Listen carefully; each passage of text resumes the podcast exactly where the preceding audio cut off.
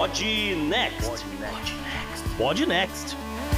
Oi, pessoal, estamos aqui para o episódio número 1 um do Pod Next para tocar esse projeto à frente. Tô eu, JP, que vocês devem conhecer do Dejardas, do Nerdcast e talvez de outras coisas. Salve ouvintes, eu sou Gustavo Rebelo, também tenho participações em vários outros podcasts, mas estamos aqui nessa empreitada nova do Pod Next e vamos com tudo. Oi, galera, aqui é a Isabela falando diretamente do Rio, sendo então a correspondente internacional deste podcast, ironicamente. E assim como os meninos, vocês me encontram em diversos outros projetos, principalmente do Portal Deviante. Mas aqui, um lado mais econômico meu, assim. É isso aí, esse é um programa então que a gente espera que você ganhe uma nova opção de escutar sobre política, economia, meio ambiente, tecnologia e tantos outros assuntos que a gente vai tentar trazer aqui. Nós soltamos o episódio piloto, que era um teste mesmo para ver como é que funcionaria. A gente até colocou primeiro só no YouTube, onde esse programa vai sair também, e depois abrimos o feed e quem quiser escutar como curiosidade, né? Quem ainda não ouviu quiser escutar como curiosidade e esse episódio piloto tá lá também. E JP, só para informar também as pessoas que no YouTube o programa estará disponível com legendas e possivelmente com alguns gráficos, algumas coisas que a gente comenta no episódio e com certeza com referências também, tá? Então se alguém quiser se aprofundar em algum assunto ou então pelo menos para despertar curiosidade e seguir se aprofundando. E o programa de hoje terá uma certa ênfase na saúde. Mas começamos falando sobre o panorama das eleições nos Estados Unidos e engataremos em questões sobre um certo lobby pesado sobre os candidatos democratas no nosso quadro Estatística da Semana. Na coluna de economia, não tem como não falar sobre os impactos econômicos do coronavírus novamente. Quem será o figuraça da semana que também tem a ver com essa pandemia? E quem diria que o coronavírus poderia ter um impacto positivo no meio ambiente? Tudo explicado pelo Gustavo. Last but not least,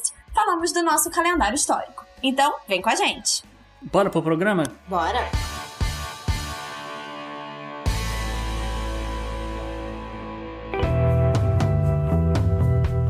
Assunto quente da semana. Assunto quente. Esse é o bloco que provavelmente a gente vai começar todos os programas, né? Destacando um item que pautou a semana com a importância. A gente não vai poder fugir muito, né, do que a gente usou também no episódio piloto, que são as eleições americanas. Provavelmente vai ser um assunto recorrente aqui no programa. E lá no piloto a gente falou um pouquinho de como funciona esse sistema de se escolher os candidatos à presidência dos Estados Unidos. Mas vamos dar uma outra embasada, né, Gustavo? Porque é complicado e eu vi que você conversou com uma galera no Twitter essa semana que boa parte dos americanos mesmo não sabe exatamente como é que funciona isso, né? Ah, galera não tem a menor ideia. Alguns têm, porque em alguns estados tem uma coisa, vamos dizer, introdutória a, a ciências políticas dentro de ensino médio ou, ou mesmo dentro de, de cadeiras na faculdade. Uhum. É, o candidato presidente é o Donald Trump. Né? Ninguém vai tirar dele a opção de tentar se reeleger. O suspense tá do lado dos democratas. Né? Então, JP, e aí fazendo uma referência a Agatha Christie, 31 democratas se lançaram candidatos de uma vez, 28 pularam fora, mas agora só restam três. Então, quando a gente fez o piloto, ainda tinha uns seis ou sete na disputa, né? Já tinham tido duas primárias, que é a eleição de cada estado, New Hampshire e Iowa. Se bem que o resultado de Iowa, a gente falou muito sobre isso, não tinha saído e tal. Antes dessa super terça que foi na semana passada, que é a data que concentra o maior número de estados né, no mesmo dia fazendo as suas primárias, na véspera dela alguns dos últimos candidatos já desistiram. E quando veio a super terça, a gente tinha só cinco ainda em disputa. Então, JP, eu particularmente eu achei que foi uma ação de bastidores do Partido Democrata. Há relatos de que o próprio ex-presidente Obama acabou se reunindo com um desses seis candidatos, que foi o prefeito Pete Buttigieg. E porque é muito estranho, eu não sei o que o ouvinte pensa, mas quem sabe de repente vamos tentar chegar num denominador comum aqui. Véspera de eleição, domingo à noite, a eleição é na terça. O cara anuncia no Twitter, nas redes sociais, gente, eu parei, eu não vou mais concorrer. É estranho. Há de que se convir que, que é muito estranho. É estranho. E aí no dia seguinte começa a sair né, esse tipo de informação. Olha, o Obama se reuniu com o cara. Não falou assim, olha, você tem que apoiar fulano aqui para mim. Mas ele falou, olha, eu se fosse você desistia, porque você é muito jovem, não sei o que. Eu falei, bom, então... E aí o que a gente pode especular, por exemplo, no caso do prefeito Pete, que ele só realmente tem esse tipo de experiência como prefeito, ele não tem uma experiência de administrar uma coisa um pouco maior, é que o estado de Indiana tem uma vaga para governar governador esse ano. E não tem nenhum candidato democrata até agora. Então, meio que fica ali nas entrelinhas que talvez tenha rolado um acordo para ele pular fora da campanha presidencial e quem sabe ele entre de cabeça na campanha para o governo do estado. E aí, por que não ter Obama ao seu lado fazendo campanha com você? É, e também tem uma coisa de aparecer, né? Porque talvez ele não fosse tão conhecido no estado, por mais que ele tivesse sido prefeito, né? Mas ele apareceu e ele ganhou primárias, ele teve um nome muito forte. Não, ele fez agora... o nome dele, né? Exatamente. Ele fez o nome dele. Hoje em dia todo mundo sabe quem é o prefeito Pitt. Então, e aí desencadeou um negócio, JP, porque assim que saiu o prefeito, a outra candidata moderada, Amy Klobuchar, pulou fora e existe uma vaga aberta para o governo de Minnesota em 2022 existe uma vaga aberta para vice-presidência também, não sei. É, uma questão de reflexão. O que é mais interessante hoje para alguém que tem pretensões futuras? Ser governador ou senador? Essa é uma conversa que a gente pode ter no futuro, né? Agora, uma, uma outra coisa que a saída do prefeito Peter me chamou a atenção foi que em algumas dessas primárias, a super terça, no caso, né, que a gente está falando, que envolveu uma pancada de estados, incluindo Califórnia, que é o estado que mais dá delegados. 415. É, a gente vai explicar essa questão de delegados daqui a pouquinho, né? Vamos dar uma revisada sim, sim. por eles. Mas a super terça foi o fechamento dessa etapa nesses estados. Mas o sujeito, o eleitor democrata, no caso, já podia estar tá votando há quase um mês antes. Então, por mais que o prefeito Pitt tenha anunciado no domingo à noite que estava fora, ele tinha votos. Ele teve uma votação considerável na Califórnia. E aí deixa estranho, pô, pra que, que tu vai votar tão cedo? Se, se tudo muda com uma velocidade, não, pra que, tu vai um mês antes votar na parada, né? Então, é, são peculiaridades do sistema eleitoral americano. A pessoa sabe que a eleição é no dia 3 de março e naquela semana ele tem que viajar para Itália. Então, existe um mecanismo, um sistema que você recebe na sua casa a cédula para votar, você preenche lá o um negócio, né? E é literalmente um preencher círculos como se fosse, sei lá, uma ficha de respostas do Enem, embrulha, coloca no envelope e manda pelo correio.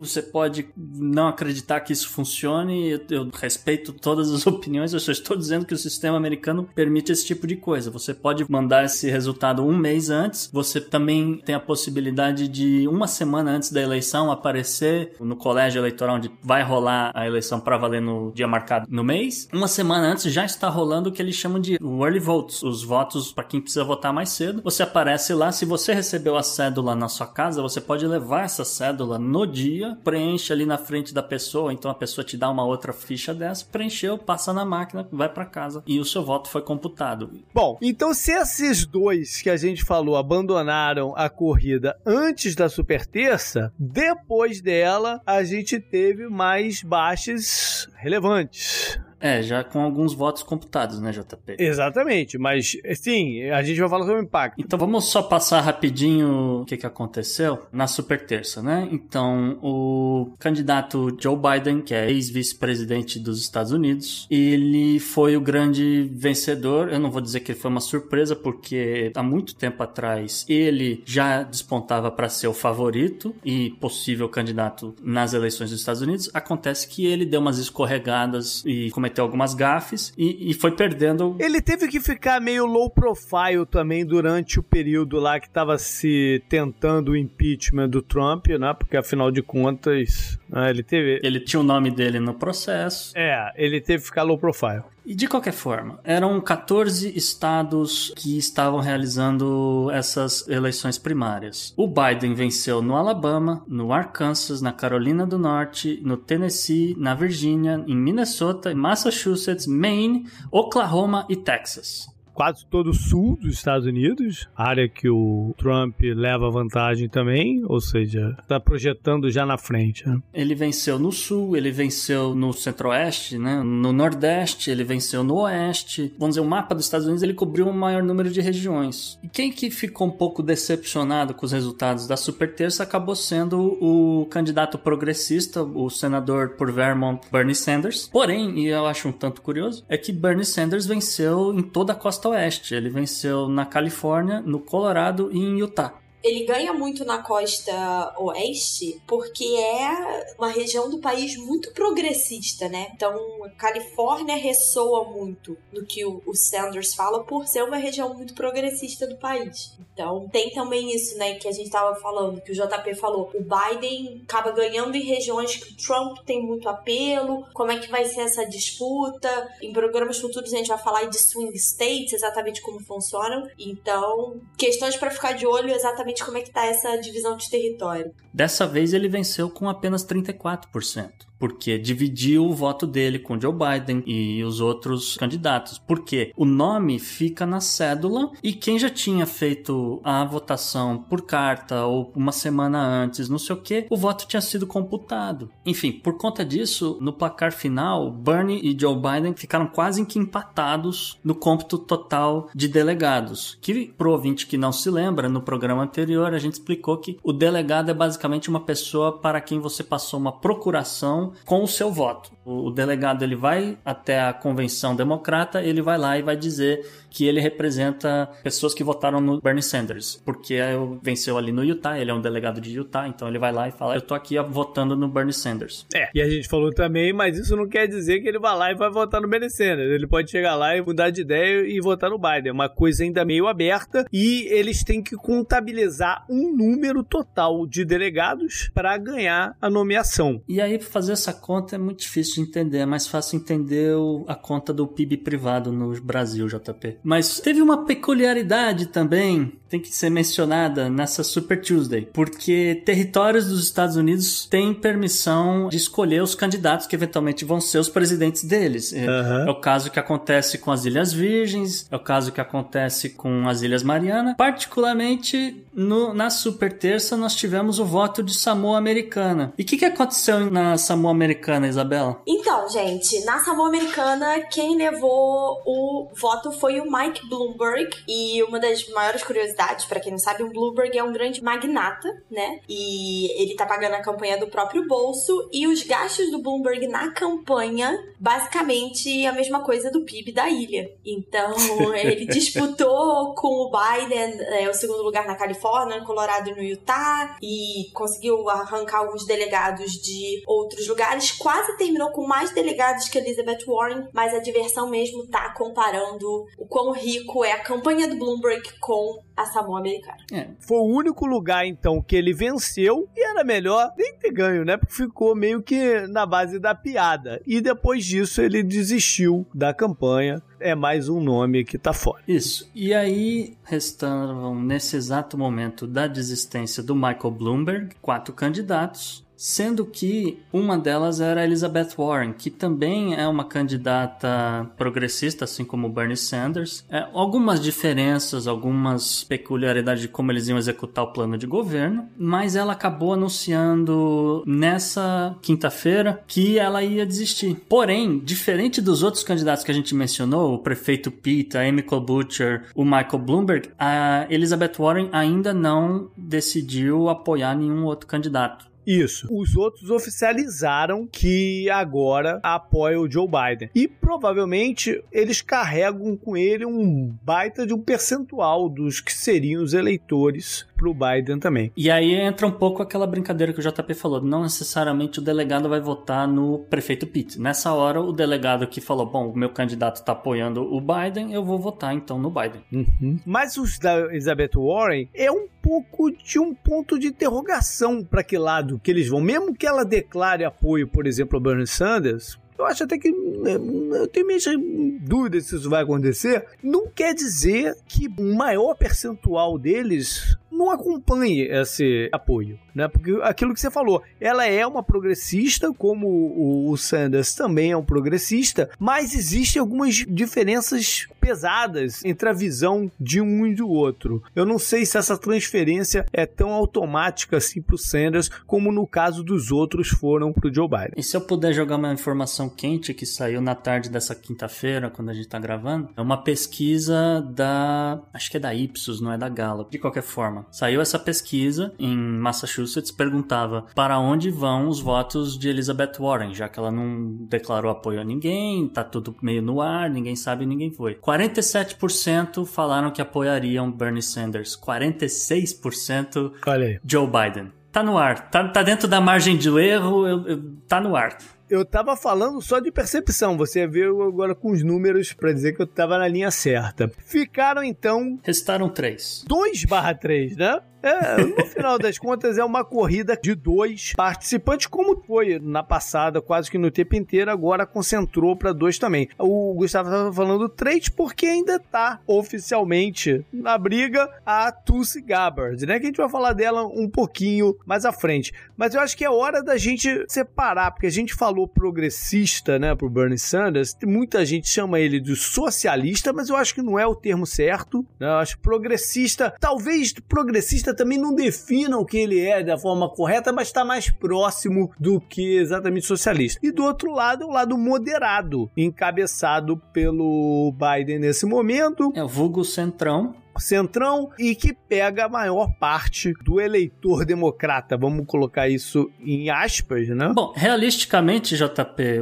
o, Joe Biden e o Bernie Sanders são os dois cavalos no páreo que estão disputando a prévia democrata no momento. A senhora Tulsi Gabbard é uma figura um pouco folclórica, é uma coisa um pouco diferente deles dois e consta que ela vai até o fim como candidata, não necessariamente continuar fazendo grandes campanhas ou então grandes propagandas, etc. Mas por outro lado, então vamos explicar um pouquinho sobre ela. Ela é uma congressista do Havaí, ela serviu ao exército dos Estados Unidos e inclusive foi ao Iraque em 2003 e até ascendeu ao ranking de major do exército. Então tem esse detalhe também. Hoje ela é reservista e uma peculiaridade dela é que a agenda dela é uma agenda um pouco mais libertária. Então o que que acontece? Ela meio que puxa o que os democratas mais abominariam e o que os republicanos mais abominariam também. Então de um lado ela é contra a venda de fuzis AR-15, ela é contra a venda desses armamentos pesados e do outro lado ela também é contra o Obamacare. Ela acha que tem que acabar o sistema atual de saúde. Ela é a favor, por exemplo, do refinanciamento é, e é, mudanças nas, nas, tarifas de juros do, é, do crédito estudantil ela é a favor do aumento do salário mínimo, ela é a favor do fechamento de bases militares dos Estados Unidos ao redor do mundo, então ela pretende retirar dinheiro do Pentágono. Ela era uma candidata bem única, né, dessa corrida toda, como de certa forma foi também o, o Andrew Young durante um tempo, por outros motivos, mas também foi um candidato bem único dessa brincadeira. A gente vai entrar nas próximas semanas, aqui a colar, com vários tópicos de eleições americanas americanas ainda, né? Tem muita coisa para falar até novembro. Mas só para pontuar, JP, e encerrar essa coluna, muita gente fala, pô, então o Michael Bloomberg jogou aí mais de 500 milhões de dólares na campanha deles para ganhar só na Samoa americana e aí ele vai perder dinheiro, como é que faz, como é que não faz? O Andrew Young, que você citou, que era candidato, ele agora como comentarista da CNN falou uma informação que eu achei muito interessante e hoje saiu uma notícia no jornal que acho que complementa o que ele falou. Dizia o Andrew Young Que nenhum outro candidato, inclusive nem o Partido Democrata, tem tanta informação de dados quanto o Mike Bloomberg sobre distritos e aquela coisa meio Cambridge Analytica que foi tanto discutida em 2016. Dizem que o Mike Bloomberg tem muito mais informação do que a Cambridge Analytica nesse momento. Número um. Número dois, a notícia que saiu hoje foi que o Mike Bloomberg vai estar prestando serviços ao Joe Biden. Prestando serviço, você pode entender também colocando dinheiro, né? Também, mas é o que eu digo de data science. Então ele, com essas informações de distritos, não sei o que, ele fala, olha, faz mais campanha nesse distrito aqui porque você tá perdendo, faz menos naquele lá que você tá ganhando, você economiza dinheiro, joga daqui para lá, entendeu? Esse tipo de coisa que ajuda pra caramba na campanha e ajudou pra caramba na campanha do próprio presidente Trump. Up next. Estatística. Os números A complexos. estatística é uma ferramenta. Bom, mas todos os candidatos democratas, mesmo sendo mais à esquerda ou mais à direita, eles tinham algo em comum, né? Que é melhorar o sistema de saúde, seja através de reformas no Obamacare ou então implementando um, um- um sistema completamente novo, universal e, e- e gratuito. Então a gente escolheu para a estatística dessa semana uma informação que saiu no site da Open Secrets. A Open Secrets é uma ONG que foi fundada por um senador republicano e um senador democrata para ajudar no fact-check, vamos dizer, do que os lobistas estariam fazendo campanha ou apoiando, etc. Né? Para onde está indo o dinheiro? É a tal da coisa, né? Você faz a campanha, você não sabe para quem que é a empresa que você trabalha, ou então uma empresa grande de qualquer outra indústria, para onde é que está indo o dinheiro dela. Então, saiu uma informação interessante com relação a onde a indústria farmacêutica estava colocando dinheiro, viu, JP? O lobby, né? O vulgo o lobby, exato. E tem uma, uma peculiaridade da indústria farmacêutica que por décadas, principalmente desde a década de 80, foi quem colocou mais dinheiro no lobby na política. Mais até do que a indústria de armas e mais até do que a indústria do petróleo, por exemplo. E uma dessas campanhas que eles mais colocaram dinheiro foi a campanha Bush-Cheney 2001. E, por consequência disso, eles ganharam de prêmio o chamado Medicare Modernization Act, ou então, traduzindo para o português, a modernização do Medicare, que é o sistema, vamos dizer, um- seria um sistema universal de saúde que cuida de idosos, deficientes e pessoas carentes e tal. Bom, o que, que é o, vou chamar de MMA, né? Medicare Modernization Act. O que, que é o MMA? Foi uma tentativa do governo Bush, na melhor estilo populista, de incluir distribuição de remédios gratuitamente através do sistema do Medicare. E remédios que seriam pagos com dinheiro do Tesouro dos Estados Unidos, que o tratamento já era pago naquela época pelo Tesouro. Só que apareceu uma linha de texto que rachou a votação, que na época os republicanos tinham a maioria nas duas câmaras, então seria aprovado algum tipo de reforma de qualquer forma, mas rachou a votação. Essa emenda acabou passando por um voto. E o que, que diz essa linha de texto diferente? Essa linha de texto diz o seguinte: o governo americano se compromete a não negociar o preço dos remédios ou interferir de qualquer maneira no livre mercado. Beleza. Que lindo. Em outras palavras, se você na época tinha uma empresa que fabricava insulina e você não tinha concorrentes, você poderia colocar o preço que você quisesse. E aí, usando a insulina como exemplo, na época, em 2003, uma dose de insulina custava mais ou menos 50 dólares, hoje está custando aproximadamente 325. Então, vamos somar dois mais dois aqui. Os caras colocam dinheiro nas campanhas pro cara votar a favor deles, que nesse caso votou para eles colocarem o preço que eles quiserem no que eles quiserem. Isso foi uma das coisas que acabou jogando a dívida dos Estados Unidos pro espaço e é uma das coisas que mais emperra e mais recebe críticas hoje nos Estados Unidos. Os Estados Unidos é um dos países que mais fabricam insulina no mundo. Como o governo não pode fazer nenhum tipo de regulamentação, você não tem concorrência e você também não tem uma abertura de mercado para insulina estrangeira, você não tem abertura de mercado para, vamos dizer, um remédio ou outros, não vou falar só de insulina, outros remédios que poderiam estar sendo vendidos genérico, mais barato para a população mais carente, etc. E meio que também fazendo meia culpa, porque ciente dessa sacanagem que foi feita no governo Bush Cheney, o governo Trump começou a abrir o mercado de genéricos nos Estados Unidos. Ainda não entrou em efeito, mas um dos motivos do Trump ter viajado para a Índia e nesse intervalo entre o nosso piloto e esse primeiro programa foi justamente para estar tá assinando um acordo de cooperação que abriria o mercado dos Estados Unidos para genéricos da Índia, assim como o Brasil abriu lá atrás para o SUS. Isso aí. Bom, fazendo o pulo então para 2020 e a estatística de fato do bloco é para quem do Partido Democrata o dinheiro foi, né, Gustavo? Então, JP, a maior parte do dinheiro foi tambores, por favor. Joe Biden. Em segundo lugar, Pete Buttigieg. Em terceiro lugar, Amy Klobuchar. O que, que esses três têm em comum, JP? Eles eram os principais candidatos dessa faixa moderada e que se agora se aglutinaram na campanha do Joe Biden. Ou seja, saúde vai ser e, e provavelmente é o argumento e tema de campanha mais forte que os democratas têm. Mas como eles vão moldar esse tema na hora do vamos ver com o Trump, vai ser curioso de se acompanhar, porque pelo volume de dinheiro entrado na campanha, a ideia do lobby é que não tenha grandes mexidas no sistema. Então esse é mais um cenas dos próximos capítulos. Up next.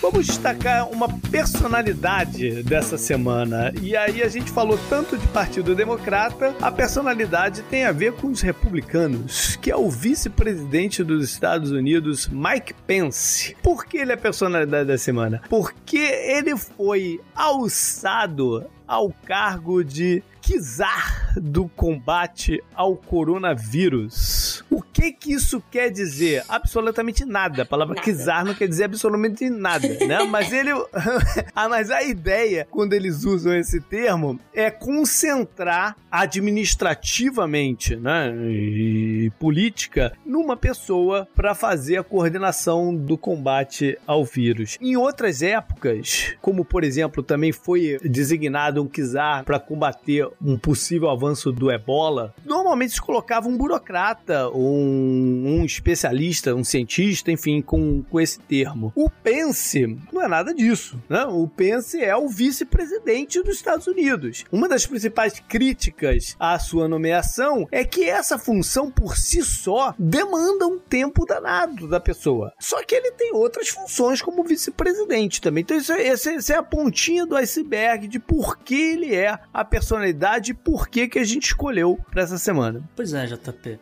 O Mike Pence, no tempo dele de governador, teve exatamente um problema com a questão do HIV no estado de Indiana. Porque o Mike Pence é uma pessoa muito religiosa. Mike Pence, enfim, nunca escondeu isso de ninguém. Ele apresentava um programa de rádio no qual ele rezava com o ouvinte. E durante o governo de Indiana, ele começou a fazer cortes de alguns programas. Entre eles, principalmente os programas do estado de Indiana, com dinheiro do estado de Indiana, iria para clínicas de aborto ao redor do estado, mas particularmente na região sul, que é uma região mais pobre, é uma região perto do estado do Kentucky, é, que não é um estado dos mais ricos e tal. E também é uma área do estado de Indiana onde as pessoas mais consomem drogas injetáveis. Então o que, que aconteceu? Ele começou a cortar no aborto, ele começou a fechar essas clínicas, clínicas que também distribuíam seringas e agulhas como uma forma de você manter o vírus do HIV contido, porque se, as pessoas estão usando seringas novas para injetar essas drogas e você não pode assumir que ela vai usar essa seringa para esse propósito, né? Mas enfim, no fundo todo mundo sabe que é isso que acontece.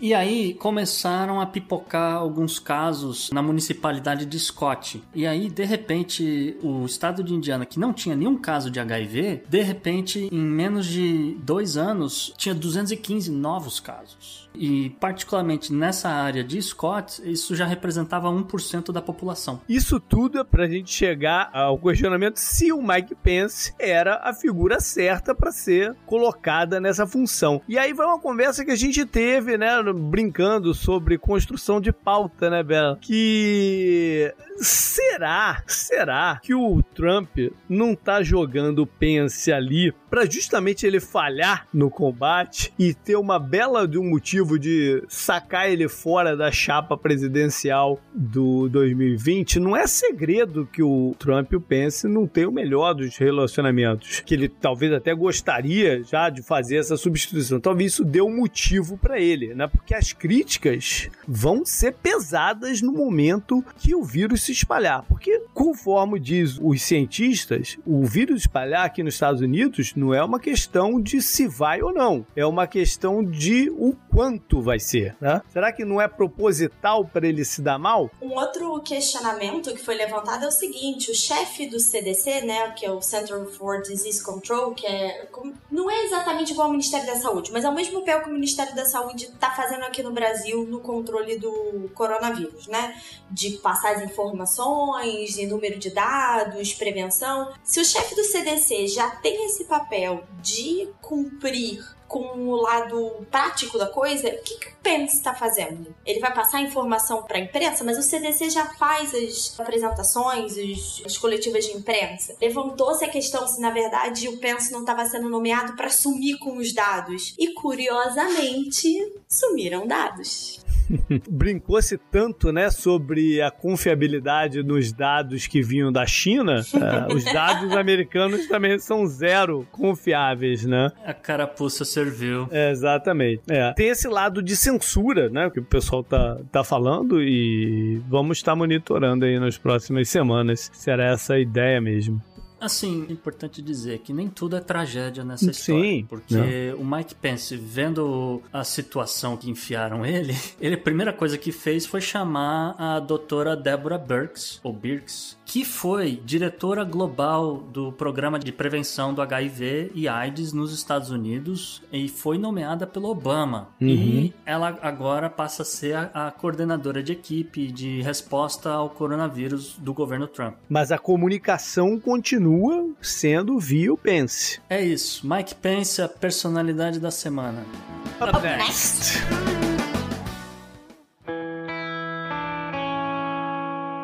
Economy. Economy. Economy. Economy. Economia mundial. Então, ouvinte, a gente demorou a começar a falar de coronavírus. JP falou que é para controlar aí o pânico, mas hoje vamos falar dos números da economia e meu filho, se você tem problema de coração, sei se é melhor você pular esse bloco porque o bicho tá pegando. Só se falar nisso na economia. E hoje eu trouxe para vocês basicamente três dados que refletem o quanto o coronavírus está afetando a economia mundial e especialmente Brasil, a gente vai falar um pouquinho hoje, tá? Primeiro de tudo, o sinal das bolsas de valores que simplesmente estão derretendo. Eu ouvi essa semana uma análise muito interessante num podcast da rede NPR americana, que é a rede de rádio, né, pública, no podcast chamado The Indicator, e muitos economistas ficaram tão fissurados no impacto da guerra comercial Estados Unidos-China, né, que começou no ano passado e se arrastou um pouquinho para esse ano, que levou um tempo talvez para eles perceberem o real efeito do coronavírus nos mercados. Mas amigo, quando percebeu, quando bateu, o cara veio com tudo e é simplesmente a maior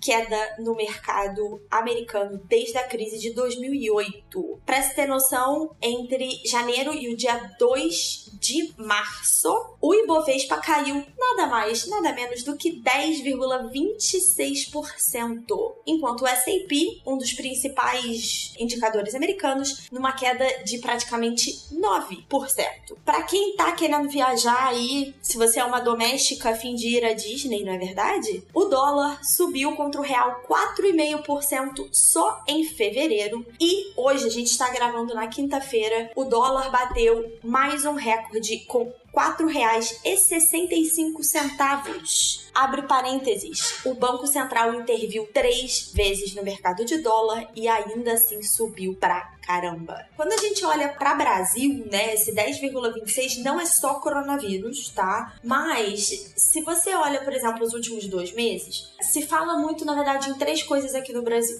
Então, tem o coronavírus, tem um resultado de crescimento muito ruim. Então, hoje saiu o dado do primeiro ano do governo Bolsonaro, um crescimento de 1,1%, bem abaixo do que o governo esperava. E está começando uma crise institucional política aí, uma briga de legislativo e executivo, esse monte de fala. Agora, uma coisa que fica clara é o cargo-chefe é o coronavírus. Por quê? Janeiro e fevereiro a gente já tinha um ruído forte de problemas na política e de questões de PIB e a bolsa subia lindamente como subiu no ano passado. A partir do momento que você tem o coronavírus e sim, você tem um aprofundamento dos problemas políticos, ele cai, né? O, a bolsa cai e o dólar dispara. Só para vocês terem noção, quando teve o primeiro caso no Brasil, quando foi confirmado o primeiro caso no Brasil, foi um dos dias que a bolsa mais caiu. A bolsa recuperou nos entre dias, né? Ali dois, três dias. E hoje, que você teve a primeira prova de contaminação interna, né? Que na verdade foi uma pessoa que teve contato com o primeiro cara que ele que tá em São Paulo, né? Que veio da Itália. A bolsa chegou a cair 6% durante o dia e fechou numa queda de 4,65. Então, quando a notícia do coronavírus bate, despenca. Não é só isso,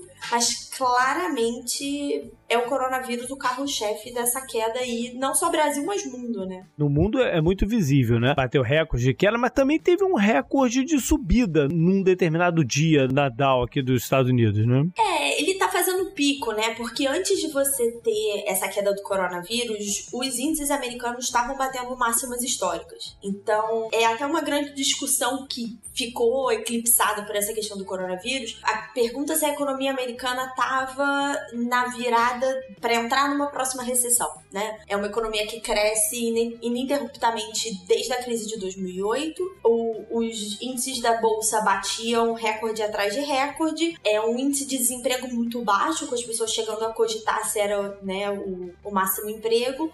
E o coronavírus meio que eclipsou isso aí e as discussões claramente desviaram o assunto. Mas tem uma série de sinais que a gente só vai realmente conseguir enxergar quando vierem os dados de 2020, que vão começar a aparecer talvez lá para setembro, né, que é quando a gente começa a ter os dados do primeiro trimestre. E tem a ver, né, com o meu segundo dado. O segundo dado que eu vim trazer para vocês hoje tem a ver exatamente com essa expectativa de queda nos PIBs nacionais. Todos os países, FMI, Banco Mundial, bancos centrais, todo mundo revisando as expectativas de crescimento do ano, que foi um tema que a gente já tinha trago, né, no episódio piloto, para quem já escutou. E a novidade, na verdade, é que a gente tá vendo os países reagirem. O Fed, que é o Banco Central Americano, cortou os juros com uma mão mega pesada, menos 0,5%, que é o que a gente chama de 50 BPS, né? Que é só o maior corte que eles já fizeram desde a crise de 2008. Com isso, a taxa de juros americana fica entre 1 e 1,25%. Deixa eu te fazer umas perguntas sobre isso. Pergunte. Uma delas é a seguinte: a gente falou do Pence, dele estar tá coordenando o combate ao coronavírus. É, parte do trabalho é também coordenar a parte econômica, estrutural e tal. Ele teve alguma coisa a ver com isso ou não teve nada a ver com isso? Foi totalmente totalmente independente a decisão. Não, é totalmente independente. O Fed tem mandato e para quem tá falando, ai, mas tem uma coordenação interna. Se você volta no começo do governo Trump, quando ele não reconduz a antiga chefe do Fed e coloca o Jerome Powell, que é atualmente o presidente do Fed, o Trump colocou o Powell e fez uma pressão para ele baixar os juros e o Powell não baixou. Ele não cedeu a pressão. O Trump foi ao Twitter e o Paulo simplesmente respondendo, falando: Cara, eu sou presidente do Fed, você não manda aqui. É, porque vamos fazer um parênteses rapidinho. O sonho do Trump é ver os Estados Unidos com juros negativos para ele poder conseguir um empréstimo para pagar umas contas dele aí atrasadas, né? Bom, a minha segunda pergunta é o seguinte: foi uma ação muito rápida do Fed. Né? Sim. Isso, isso, isso, não há dúvida, foi uma ação muito rápida. Mercados vivem de mensagens. Sim. De como interpretar mensagens. Como a gente deve interpretar essa ação rápida? Foi algo assim, vamos estancar a crise? Ou foi um pouco de pânico do Fed e isso pode piorar ainda mais a situação no médio prazo? Eu acho que é nenhum dos dois, na verdade, tá? Só para o pessoal ter noção, no momento em que o Powell vai ao público falar que teve o corte de meio por cento, nesses minutos, né, no intra-pregão ali, o S&P subiu 1%. Então ele sobe, ele dá, volta, né, retorna de toda essa queda que a gente vinha assistindo, só com essa declaração tá? Então não é uma questão de pânico, porque ainda não atingiu os Estados Unidos no sentido de atingir a população local. As empresas já falaram que está tendo problemas na cadeia de suprimentos, afinal de contas a China tá parada, né? Mas a gente ainda não viu o pior da crise. A gente falou isso antes, né? A gente está esperando estourar o pior da crise. Então acho que não é uma declaração de pânico. Por outro lado, a gente aprende com a história, né? Então, por exemplo, a crise de 2008 viu o governo americano reagir com extrema lentidão. Outros momentos de crise no mundo, a gente vê os bancos centrais reagindo com muita lentidão. Então,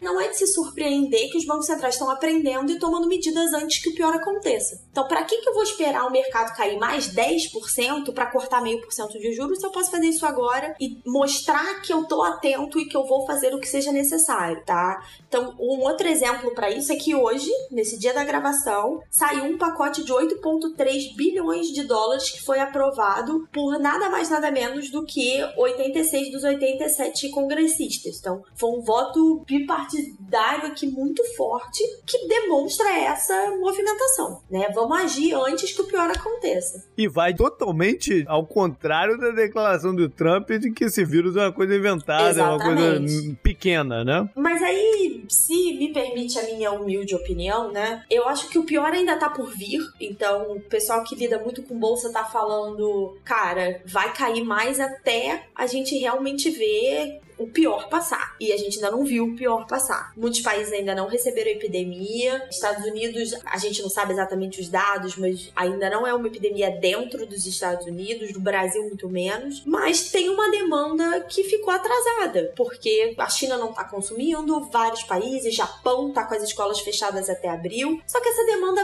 vai voltar, gente. A brincadeira que eu faço é a seguinte: alguém vai deixar de comprar geladeira por causa do coronavírus? Pode não comprar esse mês, mas vai comprar, se precisa comprar, vai comprar a geladeira. Então vai ter que ter uma retomada, obviamente vai ter, vai afetar o PIB, né? Não tem jeito. Agora, a gente só tem que sentar e esperar, galera. Minha recomendação é uma xícara de chá, remédio pro coração e é isso aí. Up next. Pela união dos seus poderes, eu sou o Capitão Planeta! Vai, Planeta!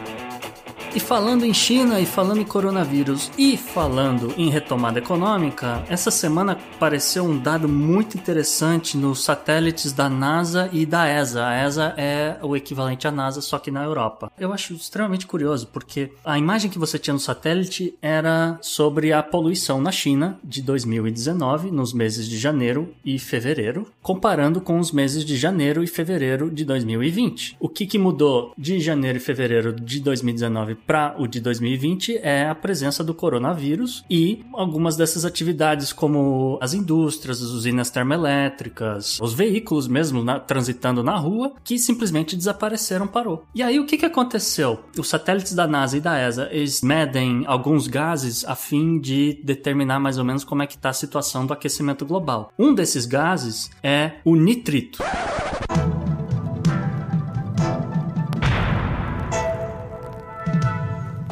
O nitrito de fórmula NO2 é uma molécula que na atmosfera pode, por exemplo, reagir com moléculas de água. Quando isso acontece, ele forma o ácido nítrico, o HNO2, ou o ácido nitroso, o HNO3. Ambos são componentes da chuva ácida, que pode afetar construções e, e logicamente, condições de solo, e, portanto, a produção agrícola, a produção de grãos, como o trigo, que é muito presente no norte da China. O NO2, ao chegar na estratosfera, também interfere na formação de outros gases, como por exemplo a formação do ozônio, que eventualmente vai parar na camada de ozônio.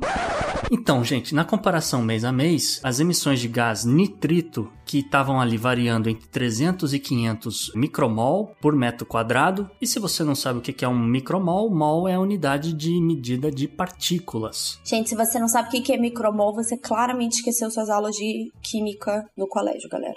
A gente tem ouvintes de humanas, às vezes eles podem se perder. Ah, né? gente, todo mundo teve aula de química. Mas assim, tudo bem, tô dizendo que a gente viu isso em química. Só tô apontando isso. eu sou de humanas, eu não posso falar nada, gente.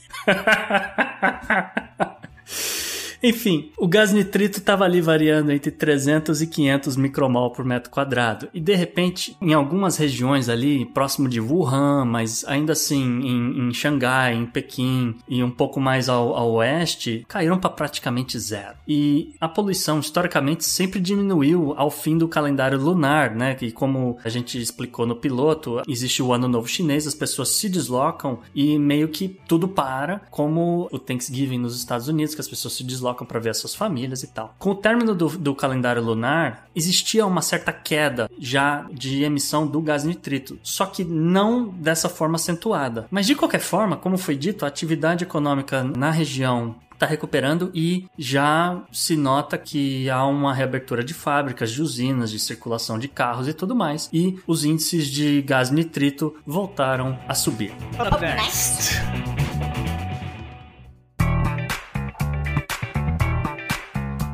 Não é pescaria, é tecnologia.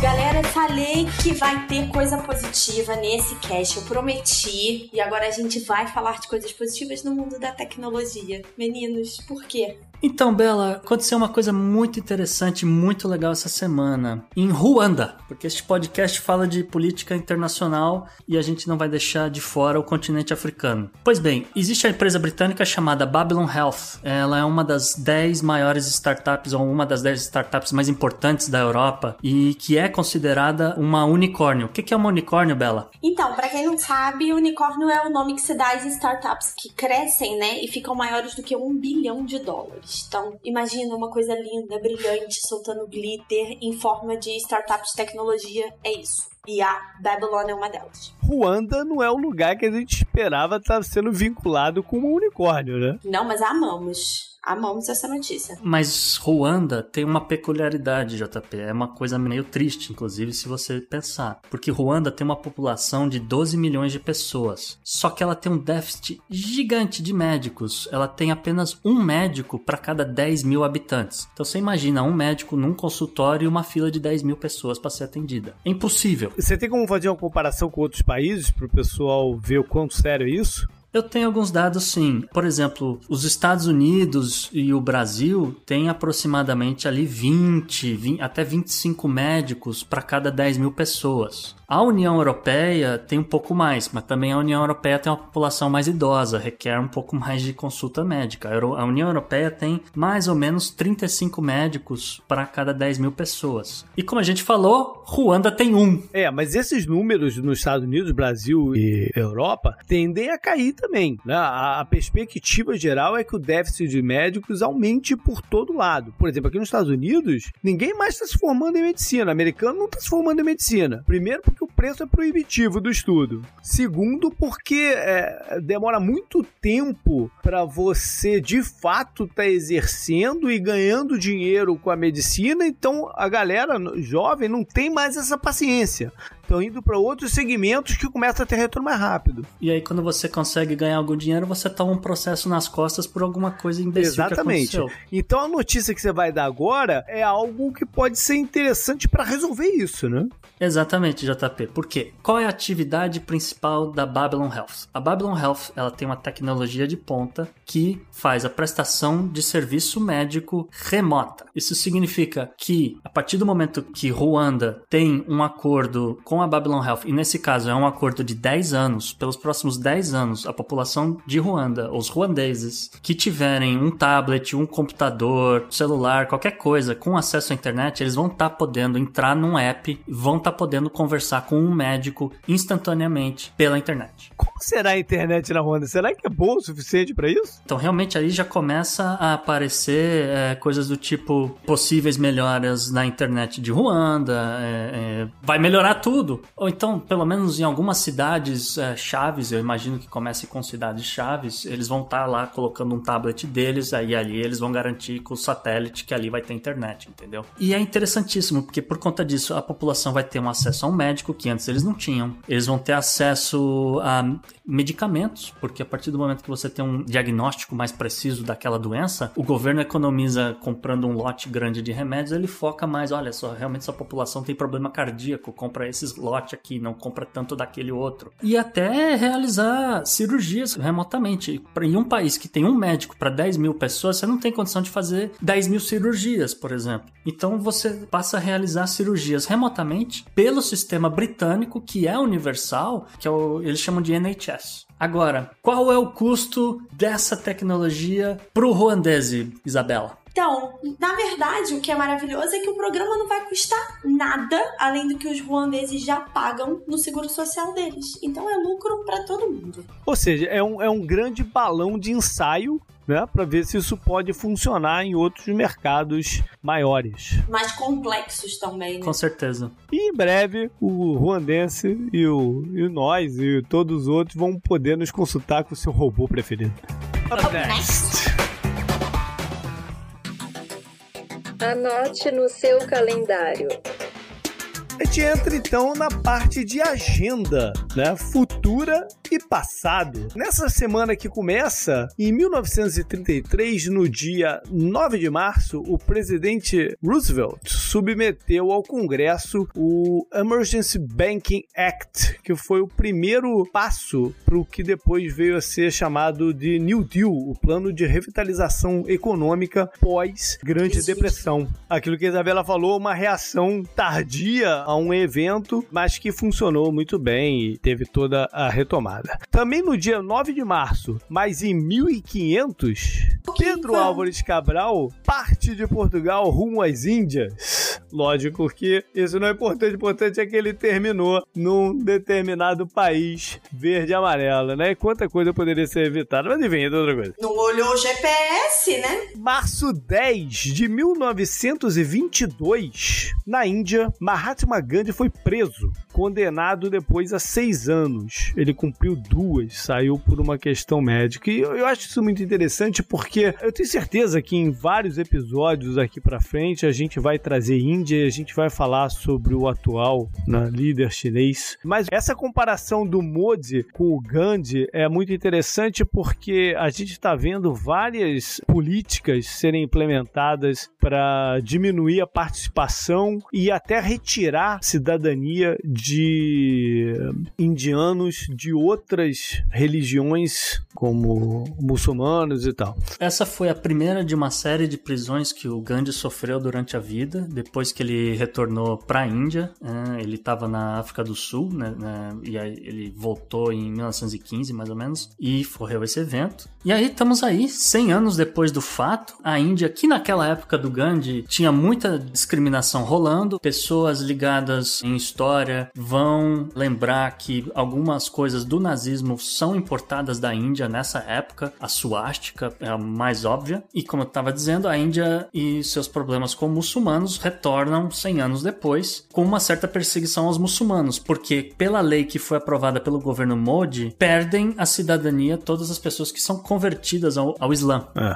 O que é um tremendo retrocesso humano, né? Porque um dos pontos fundamentais do que o Gandhi defendia, que depois o, esta o Estado não, indiano foi formado, foi em cima do Estado laico, aberto a qualquer um querer seguir qualquer vertente religiosa. E isso agora vira um item de perseguição. Porque isso acaba acontecendo meses depois, né? Porque antes de passar essa lei, a Índia resolveu invadir a Caxemira e expulsar os paquistaneses de lá. Em termos de número, pro ouvinte ter uma ideia, a população da Índia que hoje é muçulmana e perderia a cidadania porque o governo decidiu, seriam 172 milhões de pessoas. Isso é quase um Brasil inteiro. Indianos nascidos na Índia, com cidadania, aquela coisa toda. Amanhã acordam e, bom, por causa da sua religião, você não é mais cidadão, por favor, deixe meu país. Você tem na região da Caxemira 12 milhões de muçulmanos. Então, qual a ideia? É, é, ali realmente é fazer uma limpeza étnica, vamos ser realistas. A, a ideia ali é expulsar as pessoas do, da sua terra da sua fazenda. É uma região rica em água e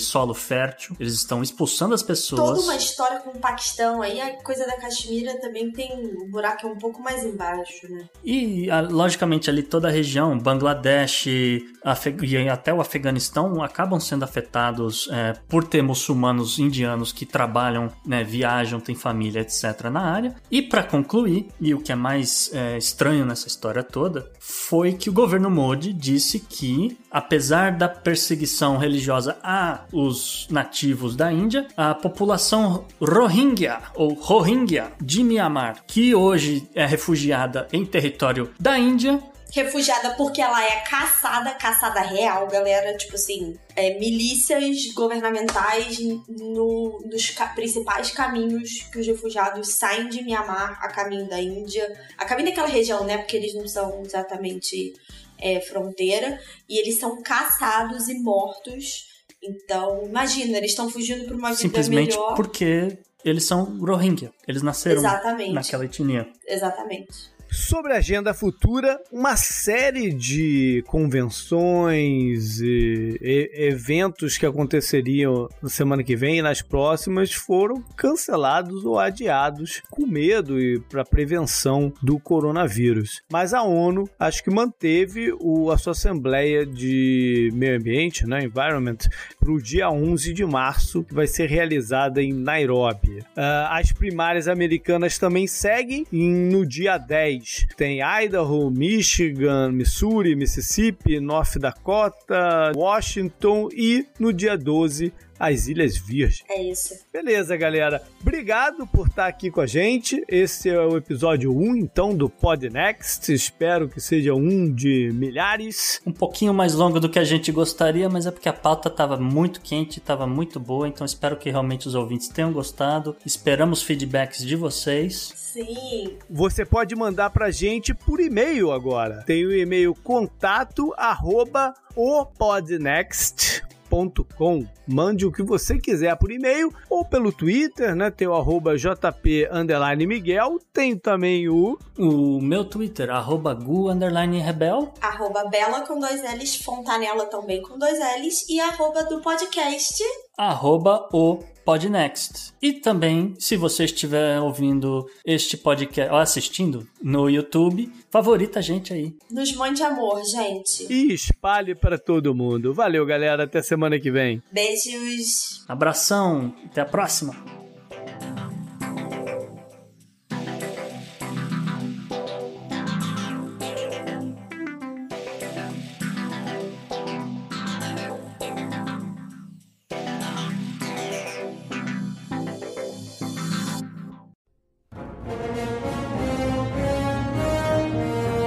Este episódio foi editado por Atelas, soluções em áudio para podcasts.